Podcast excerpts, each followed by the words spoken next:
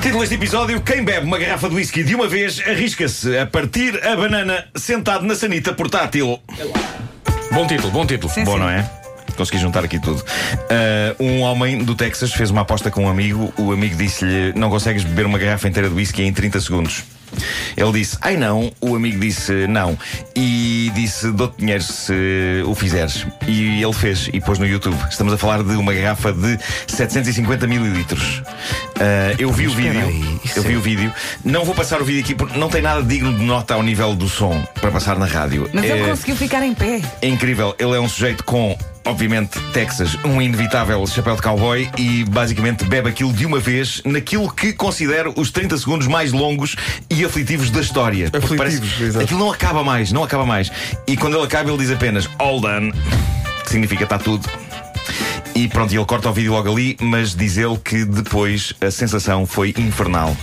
E eu acho que para fazer isto, ele não precisava ter gasto um bom whisky, podia ter emborcado um Jerry Can de lexívia, se calhar a coisa ia dar ao mesmo. Ele diz que ficou a arder por dentro.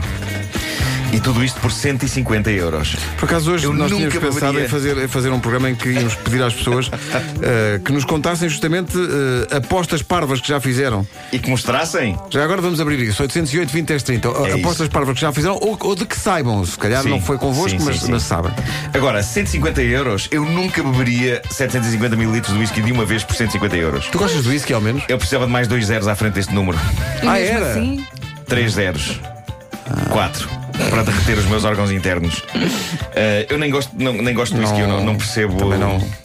Não percebo. E fiquei traumatizado porque fiz uma prova de whisky há muitos anos e não aconselho a ninguém.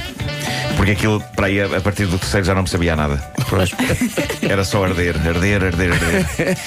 Bom, as Coreias estão em paz e está na altura de conhecer alguma coisa dos bastidores desta cimeira histórica. Antes de mais, eu adoro as imagens do encontro entre os dois líderes Também coreanos. eu, pá, o, contraste. Ah, nós não ouvimos o que eles estão a dizer, mas há ali um momento na expressão deles em que claramente, sempre que eu vejo as imagens, eu ouço na minha mente as palavras tá bonzinho. Ah, Tanto há qualquer coisa na expressão deles que é tá bonzinho, não. Bom, mas há, há detalhes que as pessoas não conhecem sobre o que se passou ali e um tem a ver com casas de banho. Ah, o Kim Jong-un deu esse passo histórico de, sim senhor, ir até à Coreia do Sul reunir. Ele senta-se na boa na mesma mesa que o presidente sul-coreano Moon Jae-in. Mas sabe-se agora, houve uma coisa que Kim teve de fazer à sua maneira. E essa coisa é cocó.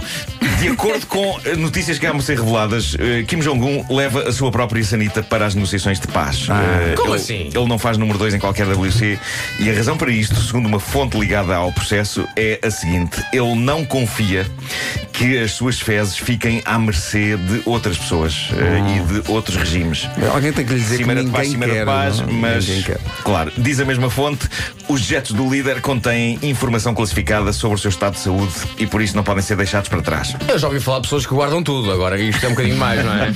Mas isto é intrigante porque eu tenho a sensação que, puxando o autocolismo e sabendo usar o piaçaba convenientemente, não creio que alguma vez se tenha acesso ao excremento do líder. É preciso algum afinco para não deixar nem um vestígio, mas eu acho que se consegue.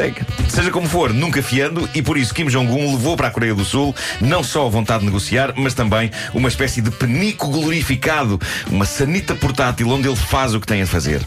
Eu sou sincero, eu compreendo.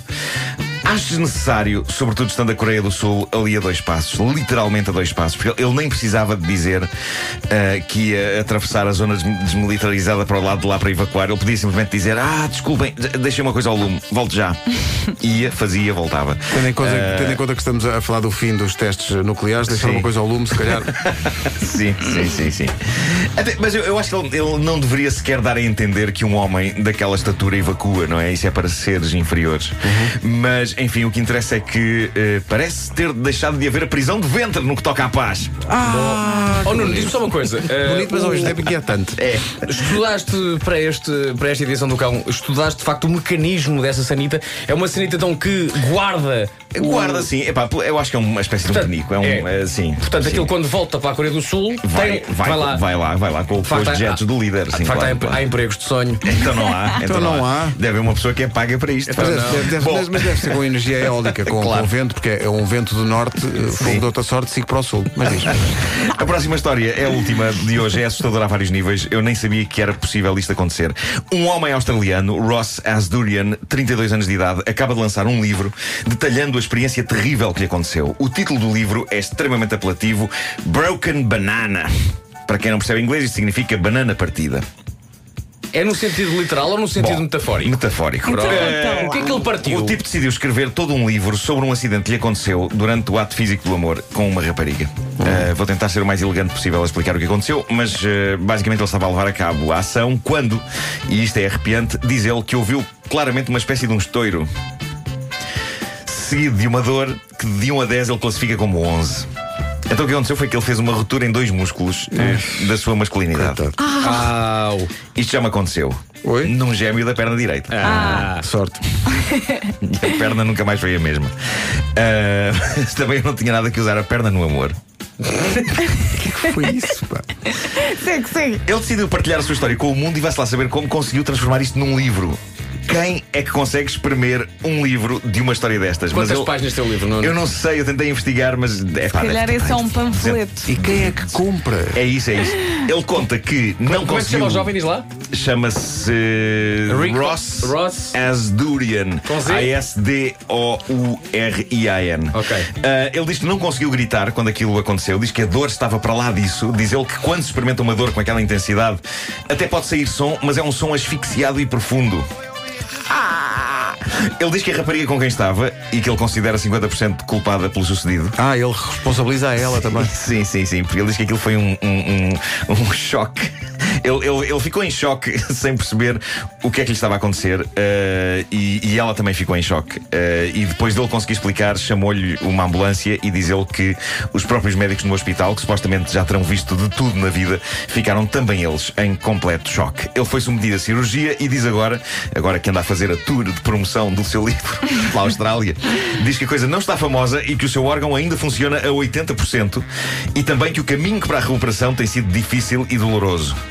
Eu imagino que este tipo, quando vê alguém por quem se sente entusiasmado, deve rapidamente ter de começar a pensar em coisas deprime- deprimentes, porque senão Não é preciso, dói. porque a dor, não é? Dói. Ah, ainda assim, no meio de todo o escândalo que é esta história, o que me parece genuinamente material para uma rubrica de notícias bizarras é esta coisa muito singela.